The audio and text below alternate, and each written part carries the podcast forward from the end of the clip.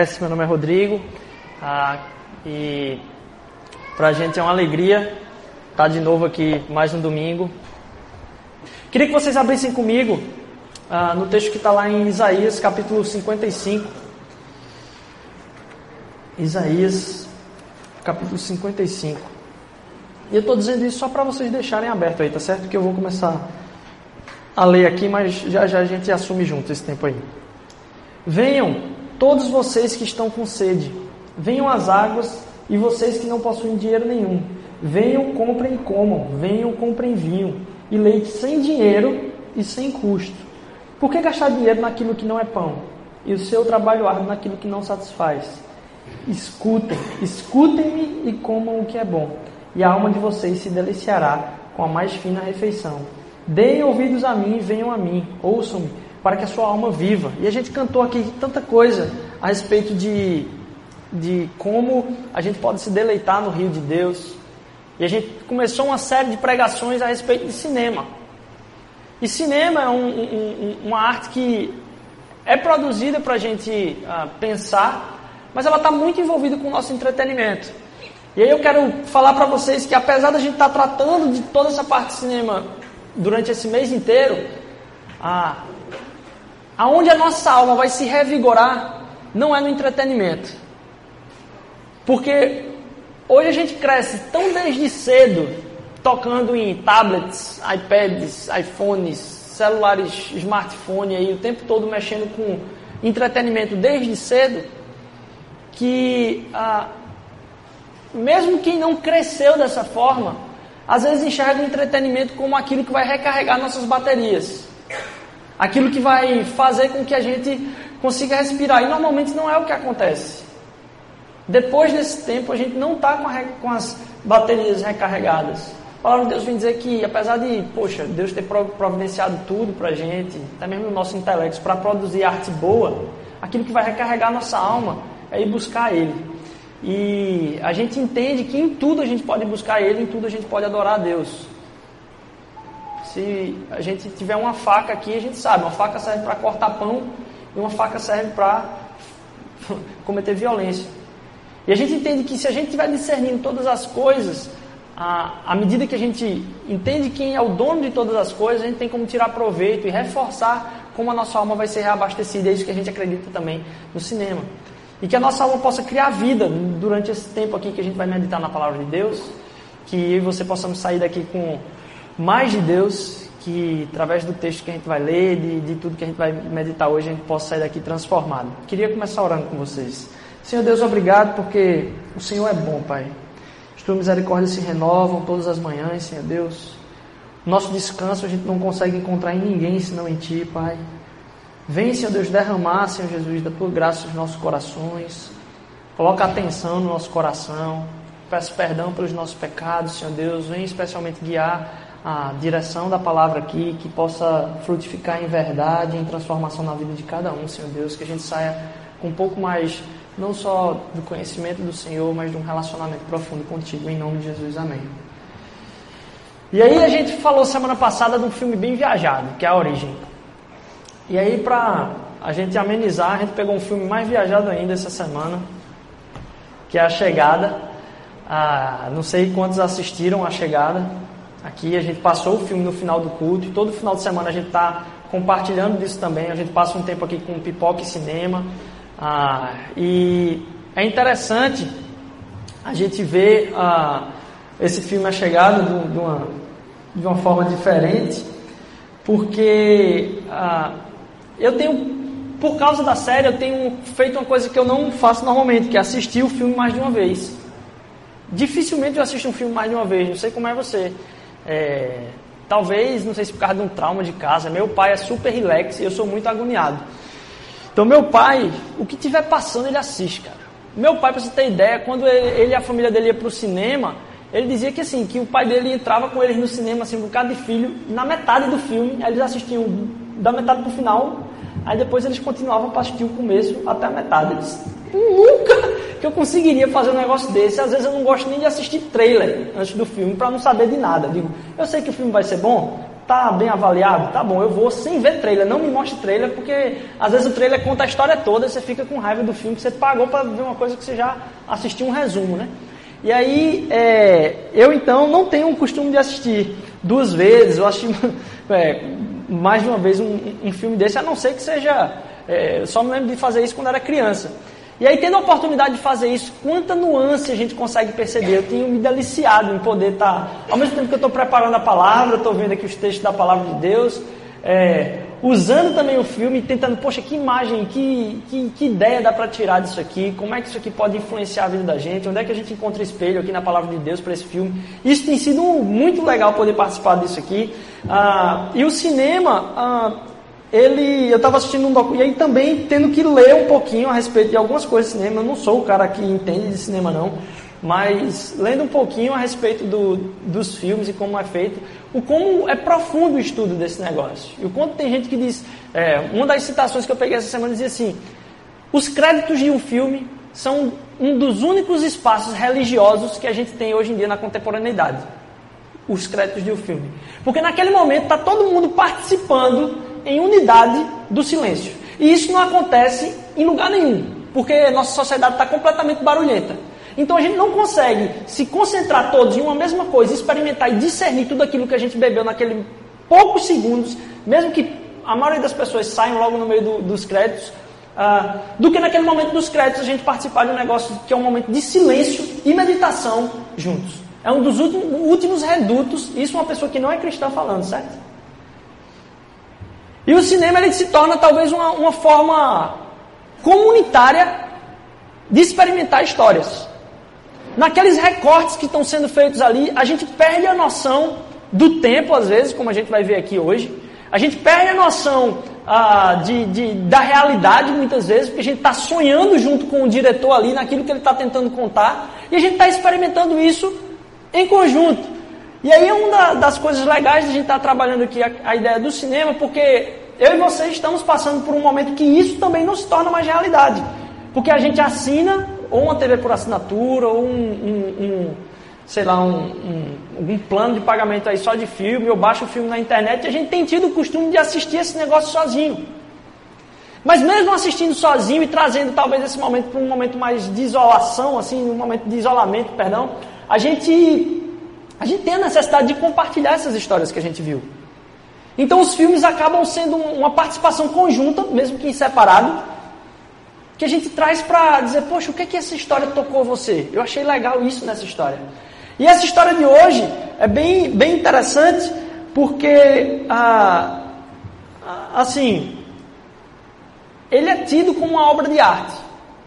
Ele é tido como uma obra de arte. E ele é um filme, para quem não assistiu aqui, ele é um filme sobre um contato alienígena, certo? Só que ele destoa de todos os filmes de contato alienígena. Porque em todos os filmes de contato alienígena, o que é que está envolvido? Guerra. O que mais está envolvido num filme de alienígena é o ataque dos alienígenas. E nesse filme ele quebra, diz: não, não é sobre isso que eu vou tratar. Supondo que isso acontecesse, realmente, uh, eu vou tratar de uma perspectiva completamente diferente. Uma perspectiva que tem muito mais a ver com a tensão desse encontro do que simplesmente com uma guerra e como eu vou me defender daquele, daquele, daquele ataque superior. Até porque se fosse para um povo de fora atacar o nosso, nosso planeta, talvez ele fosse destruído de cara. Porque se o cara tem tecnologia para chegar aqui, ele não vai entrar numa, numa guerra como se fosse Brasil e México. Ele vai entrar para destruir tudo logo. Não tem, não tem nem graça a gente falar do, do, do embate aí. E ele vem tratar de uma forma diferente, uma forma muito mais artística, ele vem trazer muitas perspectivas, mas não essa que você encontra em Independence Day, a que você encontra em, em, em, sei lá, até mesmo de forma cômica em Homens de Preto, no próprio Alien. Essa tensão entre a vida extraterrestre e a... Não é isso que ele vem tratar. Ah, o filme vem falar muito, por mais louco que pareça, o filme é sobre comunicação. O filme A Chegada ele é um filme sobre comunicação. E comunicação é tão importante porque já percebeu que todos nós nascemos com um chip que consegue aprender qualquer língua. Você não encontra uma criança que nasceu na Alemanha com mais dificuldade do que uma criança de aprender alemão, do que uma criança que nasceu no Brasil de aprender português. A gente aqui que é adulto, depois da gente ter absorvido a forma da gente pensar, a forma da gente entender as palavras, é que a gente começa a ter dificuldade em aprender outra língua. Mas para a criança, se ela nasceu na França, na Nigéria, no Brasil, nos Estados Unidos ou no Japão, a língua é, é absorvida com a capacidade, então a capacidade da gente se comunicar nasceu conosco e nos influencia a ponto de a gente perceber que talvez as nossas maiores dificuldades e aquilo que mais nos afeta é a nossa própria capacidade de comunicação. Quantas vezes eu já não pude perceber, eu e minha esposa em casa, que boa parte dos nossos conflitos era porque um estava falando uma língua e o outro estava entendendo outra. Que você fala e parece que não consegue ser compreendido. E aquilo que você comunica nunca consegue chegar do outro lado. Talvez as maiores crises dentro do casamento são simplesmente falta de comunicação. Uma falha no processo de comunicação. Talvez a, a, dificuldade que você tem em casa, inclusive com os seus pais, seja simplesmente falta de comunicação. Ou um problema nessa comunicação. Então ele vem tratar o filme desse tema. Qual é, o quanto é, é, é, imprescindível essa questão de comunicação. E como que a gente despreza, quando talvez a maior parte até mesmo dos divórcios seria evitado, simplesmente se a gente trabalhasse nossa comunicação. E uh, eu, é, é, é, é importante na comunicação você entender em que ambiente você está. E a gente vai prosseguir aqui. Pode soltar a próxima, próxima figura aí. É importante a gente entender em que ambiente a gente está. Esse final de semana eu estava saindo com os amigos da minha esposa do trabalho. A gente foi para um, um, restaurante e ah, eu não conheço boa parte daquelas pessoas que estavam ali. Boa parte daquelas que, não, que estavam ali eu não conheço. E nossa, eu cometi uma gafe, cara. Pense na probabilidade de você errar. Foi essa minha nessa, nessa sexta-feira. Tem um cara que é super gaiado lá dentro do, do coisa e já chegou tirando onda comigo ah, mesmo sem me conhecer e tal, mas super gente boa. E aí, ah, eu para puxar assunto sem saber como é que a pessoa vai errar, eu fico ainda imaginando. A gente conhece que Recife está chovendo, parando, chovendo, parando, chovendo, parando, chovendo, parando. E aí, na quinta-feira, eu me lembro que a APAC lançou um, um comunicado dizendo que, resumindo, vai estourar Tapacurá, né? Aquele velho comunicado de Recife, né? Vai acabar o mundo, a última chuva dos 50 anos, surgiu esse boato. É, mas aí depois foi desmentido, a PAC disse que ia chover bastante mesmo e tal. E aí eu tava brincando no, no WhatsApp dizendo, rapaz, eu vou pegar minha cadeira de sol e minha sombrinha aqui, porque bicho, essa, esses comunicados é sempre o oposto, nunca dá certo. Vai chover, faz sol. Não vai chover, cai o maior pé d'água, né? Aí lá vou eu, eu estou num ambiente ali onde eu estou tentando é, é, me relacionar com aquelas pessoas ali. E aí lá vou eu e, e solto assim, cara, esse negócio da PAC, hein? Irmão, a esposa de um cara era diretora da PAC. Então, assim, antes de você se arriscar dentro de um, de um processo de comunicação, em algum outro ambiente todo mundo riria normalmente.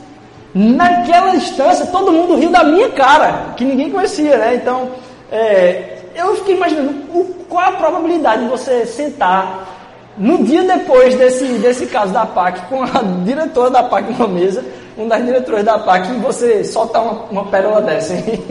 e assim, a comunicação ela, percebe, ela tem que perceber primeiro um, um contexto. E a linguagem que você usa para inserir na comunicação é importante. A gente dá pouco valor à comunicação. E como a linguagem ela deve ser, ser utilizada. E aí pode passar para a próxima, próximo slide.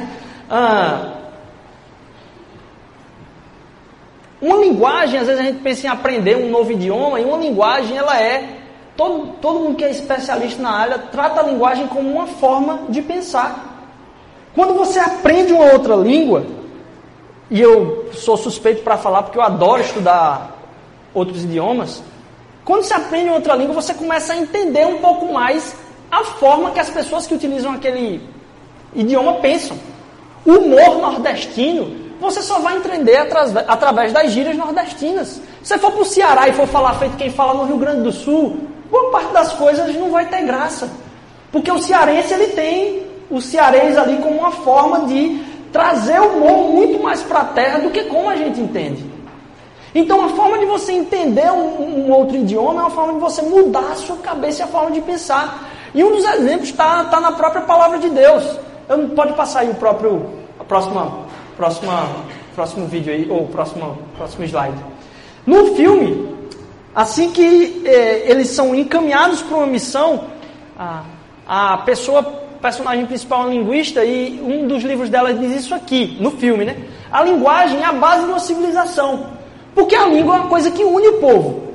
E é a primeira arma usada num conflito. Num conflito, a primeira coisa que começa a ser feita é através da língua. Quando a gente começa a projetar nossa fala em direção ofensiva a outras pessoas, é daí que surgem os conflitos, sejam eles familiares, sejam eles de guerra. Percebe quando surge a tensão aí, quando alguém ah, ah, solta um tweet, um presidente aí solta um tweet aí que alfineta outra, outra nação, como o negócio já, já infla, ou alguma declaração, é sempre começa pela linguagem. E a gente entender a profundidade da linguagem é de extrema importância. E aí, Gil, eu não sei se tu tá com o primeiro vídeo aí, no, naquele, naquele ponto lá, no 53 e 20. Se você puder soltar, é, ele é meio que um resumo central aí do que, do que trata o filme. Aí pode apagar a luz aqui. E aí ele fala um pouquinho a respeito de como a, essa língua superior aí, como é que eles se comunicam. E como isso exige uh, até uma, uma forma diferente de compreensão de tempo, porque se você for escrever em círculo, é um negócio muito doido mesmo. Como é que você vai saber o tamanho do círculo? Porque não tem início nem fim. Então você tem que saber o tamanho da frase para não sobrescrever aonde você começou. E aí isso, isso denota uma forma de pensar. E na Bíblia a gente tem. A, a, a e é interessante no filme. Passa, passa o slide, deixa eu ver se, se a gente já, já segue aqui no, no próximo. Ah, ele usa ah, essa noção de compreensão de tempo para que a gente perceba durante o filme todo ele é encaixado como uma obra de arte mesmo. Os flashbacks que a atriz principal está tendo o tempo inteiro, na verdade não são flashbacks. É uma forma de entender o futuro.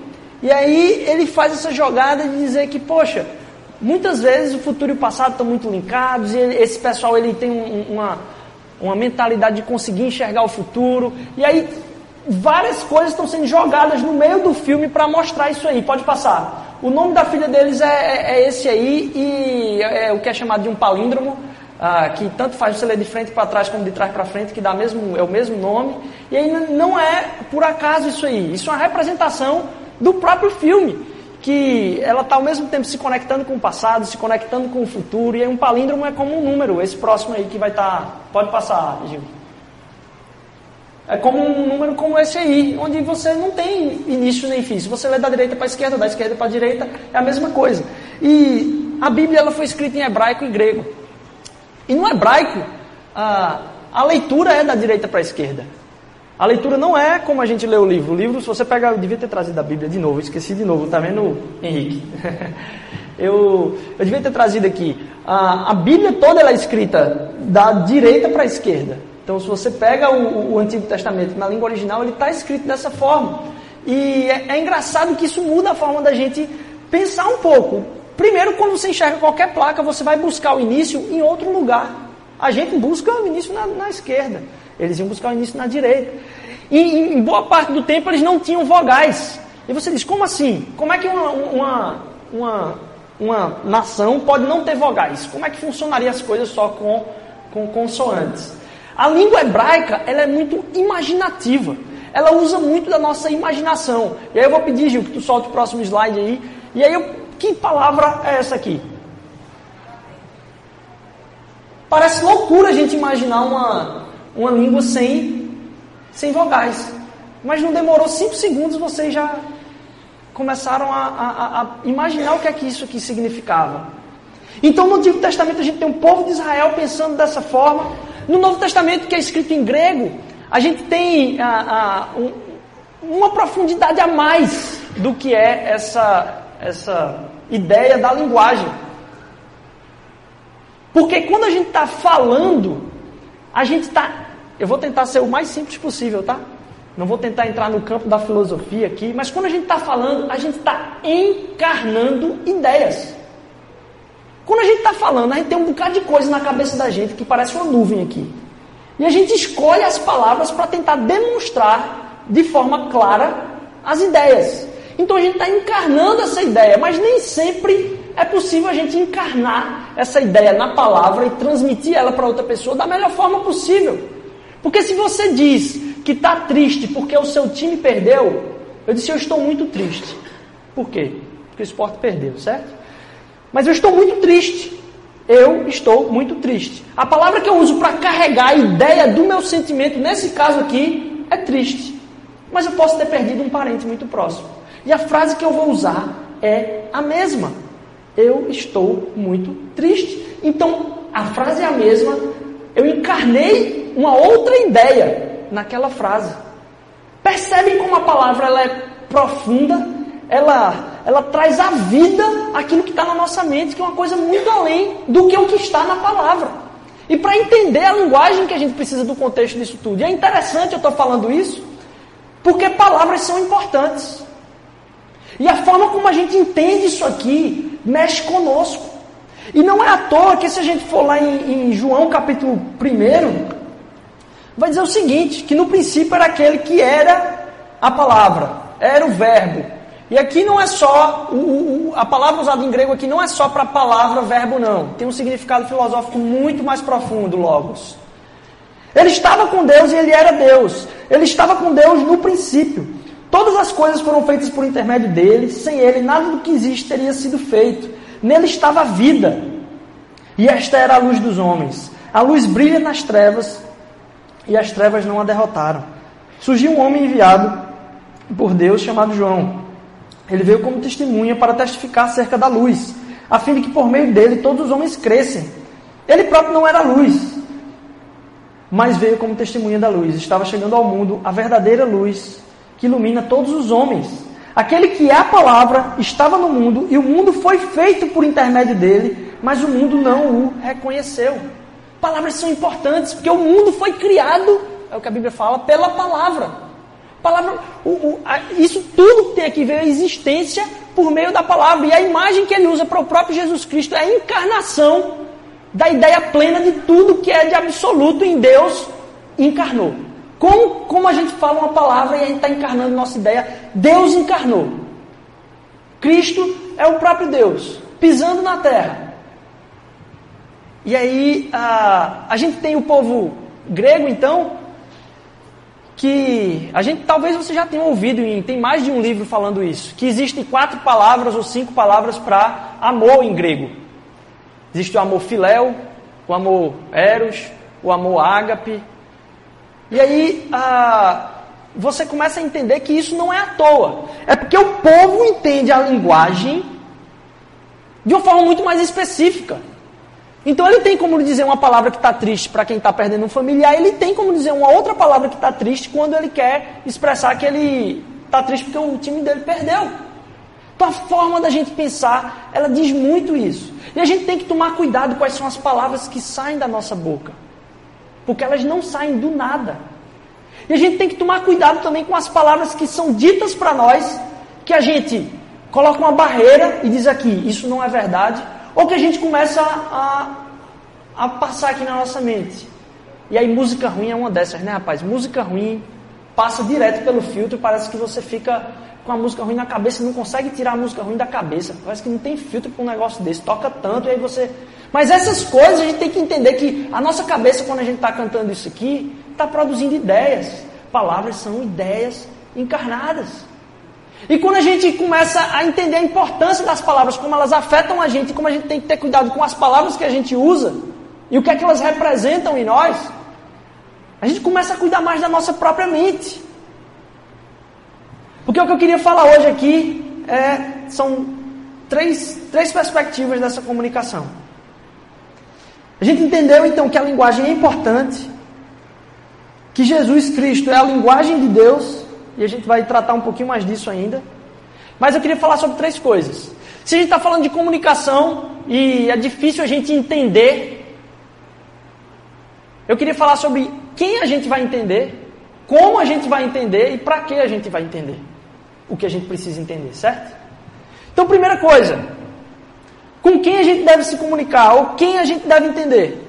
E aí eu quero que você leia comigo aí o, o, o versículo que está lá em Isaías, a partir do 6 até o 9. Isaías 6, ou 55, desculpa. Isaías 55, a gente estava aberto, do 6 ao 9. Isaías 55, do 6 ao 9. Busquem o Senhor enquanto é possível achá-lo. Clamem por ele enquanto está perto. Que o ímpio abandone o seu caminho e o homem mau os seus pensamentos. Volte-se ele para o Senhor, que terá misericórdia dele. Volte-se para o nosso Deus, pois ele dá de bom grado o seu perdão. Pois os meus pensamentos não são os pensamentos de vocês, nem os seus caminhos são os meus caminhos, declara o Senhor. Assim como os céus são mais altos do que a terra, também os meus caminhos são mais altos do que os seus caminhos, e os meus pensamentos mais altos do, do que os seus pensamentos. E quando a gente vê no filme, há essa figura de uma raça tentando entender uma linguagem que é superior à delas. E quando eu parei para analisar isso, esse texto aqui da palavra de Deus, eu disse: nossa, ao pensar na figura de Deus, eu entendo que a forma como ele pensa e a, e a forma como ele imagina todas as coisas é muito superior à forma que eu imagino a realidade. E que nunca vai ser possível eu traduzir completamente o próprio Deus. Porque ele é perfeito, absoluto, eterno. Mas se antes de eu imaginar entender a Deus, eu começar a perguntar quem eu tenho que entender, porque na relação com Deus posso correr o risco dizer, não, a minha relação é com Deus. Mas eu posso correr o risco de achar que Ele é que tem que me entender. Você fica brigando com a sua vida. E fica desesperado com coisas bobas do dia a dia. E às vezes até mesmo chateado com Deus, porque Deus não entende você. Você fica pedindo para Deus como se você tivesse que convencer a Deus a entender as suas necessidades. E aí você parte de um paradigma de relacionamento com Deus que ele tem que entender você. Como se isso já não acontecesse desde a eternidade. Se a gente começar a entender que o nosso relacionamento com Deus é para Deus conseguir entender minhas necessidades, para que Ele aprove aquilo que eu estou pedindo, porque a gente fica desesperado, né? Deus, mas faz isso, por que isso? Faz isso, por que isso? Como se Ele já não soubesse. E a gente fica num relacionamento com Deus baseado em tentar convencer Ele de que os nossos pedidos e os nossos desejos são suficientemente bons para que Ele os atenda. Quando na verdade o nosso papel no relacionamento com Deus é entender a grandeza e a superioridade de quem Ele é e de como Ele se comunica, para começar a entender os propósitos dele, não que Ele entenda os meus propósitos. Que eu entenda quem Deus é, porque os caminhos dele são muito mais altos que os meus. Se eu for entrar num embate com Deus para ver quando é que Ele vai entender os meus caminhos, como assim? que eu possa entender os caminhos de Deus. Porque eles são muito mais altos do que os meus. Muito além daquilo que eu posso imaginar. Muito além daquilo que eu posso sonhar. Como a gente cantou aqui, ó, cooperam para todo bem, mesmo que seja algo que eu não perceba como bom na hora. Então, quem eu vou entender? Eu vou me esforçar para que Deus me entenda e entenda minhas necessidades? Ou eu vou buscar o supremo ser, aquele que está acima de todas as coisas, que é superior a tudo que eu posso imaginar, porque eu começo a botar critérios no meu pensamento. Oh, isso aqui é bom por causa disso, disso, disso, disso, disso. Como ele não conseguisse enxergar o que é extremamente bom para a minha vida. E eu começo então a me relacionar ao entender que eu tenho que entender ele e os seus caminhos, a me relacionar numa perspectiva de rendição. É uma perspectiva de quem não é arrogante o suficiente para tentar fazer com que ele me compreenda mas tentar entender quem Ele é e qual é a sua vontade.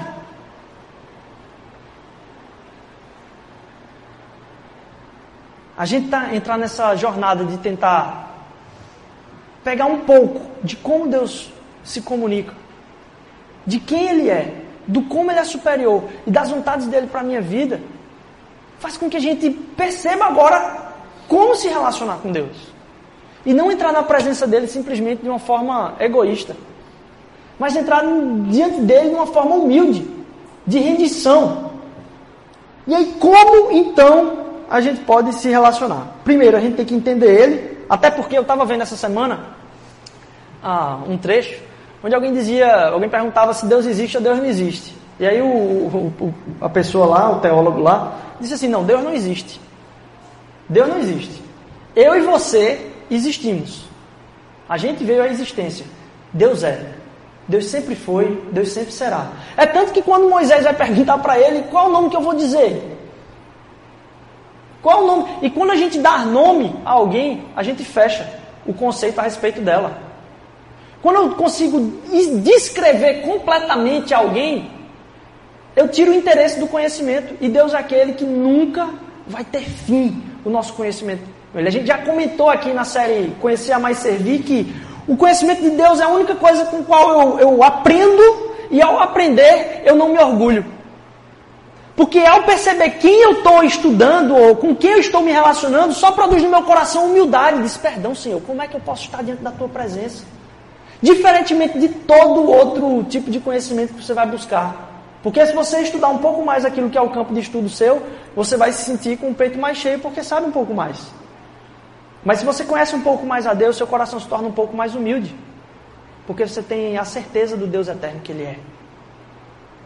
Então a gente entender que Deus não, não só não, não é que Ele não existe, mas que o termo que a gente deve usar para Deus é, é superior até a existência, porque Ele é, sempre foi e sempre será.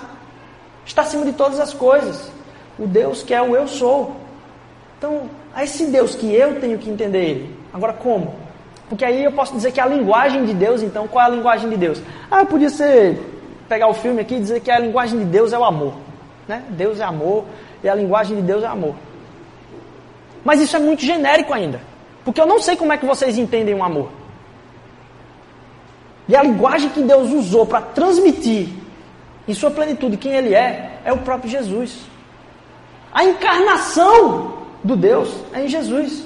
Se para você entender o que eu estou falando aqui, eu estou encarnando minhas ideias nessas palavras, Deus se mostrou a nós através de Cristo. A linguagem de Deus é Jesus. E por isso, quando eu enxergo qual é a perspectiva que eu tenho que agir em determinado momento da minha vida, eu começo a perceber que a mentalidade que eu tenho que ter é a mentalidade de Jesus. É uma mentalidade que por si só já se define como uma mentalidade de sacrifício. A escrita de Deus, a palavra de Deus, a centralidade disso aqui é o próprio Jesus. Do início ao fim, isso aqui está falando de Jesus. Em Jesus a gente encontra a linguagem de Deus. E a forma como eu me encontro para me relacionar com Deus é através do próprio Jesus. Alguém que se entrega. Alguém que não se acha, independentemente do quanto seja, que foi o próprio Jesus. Então a mensagem do Evangelho faz que a pessoa mais simples possa ter um relacionamento com Deus. Mas faz com que a pessoa mais importante aos olhos do homem também possa ter um coração humilde, porque ela sabe que o caminho para entender Deus e se relacionar com Deus é o caminho de Jesus Cristo. É seguir os passos do próprio Jesus. É um caminho de entrega. É um caminho onde o meu tempo é um tempo que é um tempo de Deus. Então eu vou ter que sacrificar algumas coisas da minha vida para pôr na balança e dizer: Deus, como é que o Senhor quer usar meu tempo? E não trabalhar o suficientemente todo mês para que no fim do mês você diz: Deus, manda a conta aí, bem gorda. Não. Senhor, onde é que o Senhor quer que eu trabalhe? A quem o Senhor quer que eu sirva?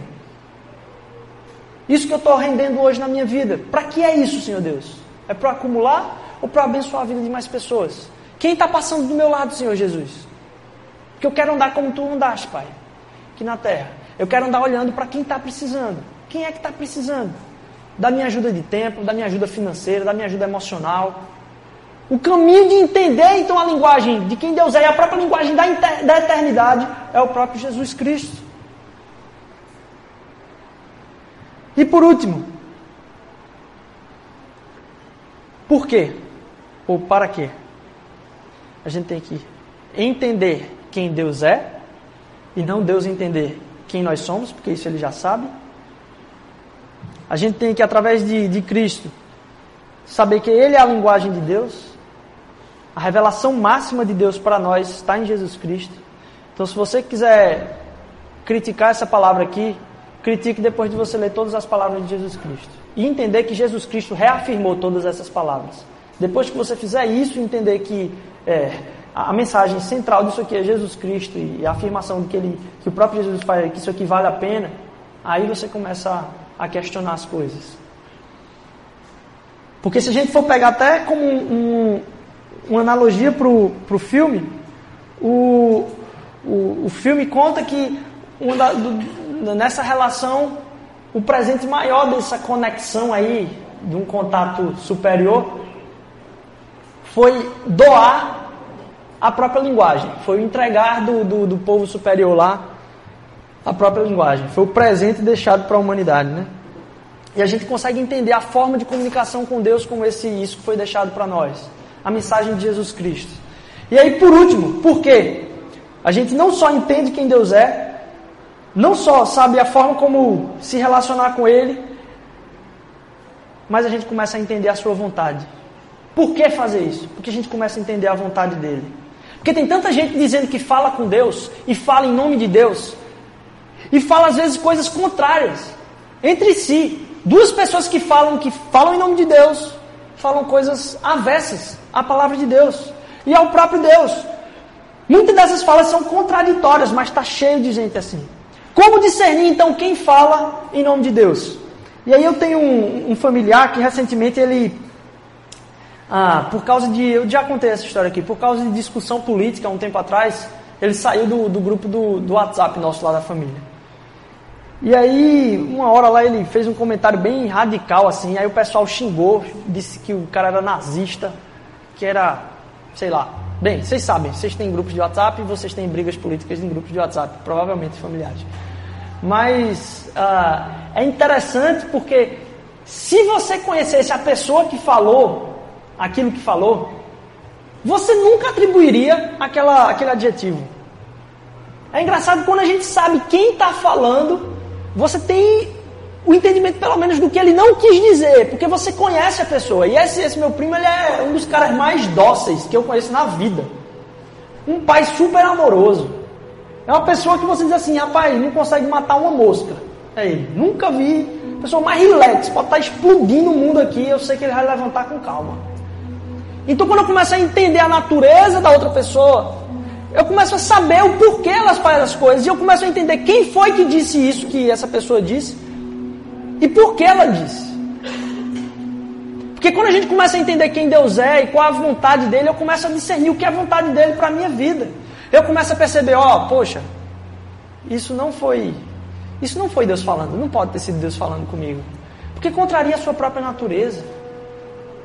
Ah, xingue aquela pessoa ali. Isso não é Deus. Xingue politicamente aquela pessoa que falou uma coisa que você não concorda.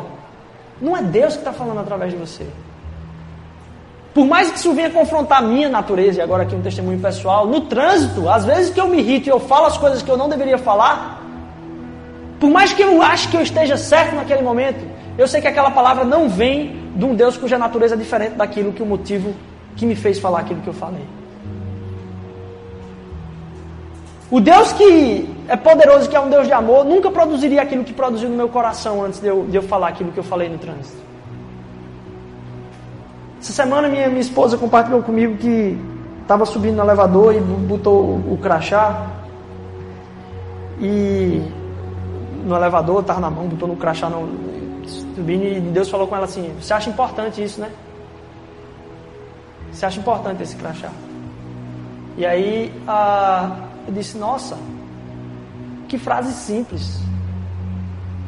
Mas que eu nunca teria condição de pensar sozinho essas coisas. De onde veio esse pensamento? Como as coisas que passam no meu dia a dia fazem sentido para mim? Onde Deus quer transformar a minha vida? Eu só conheço porque eu busco entendê-lo.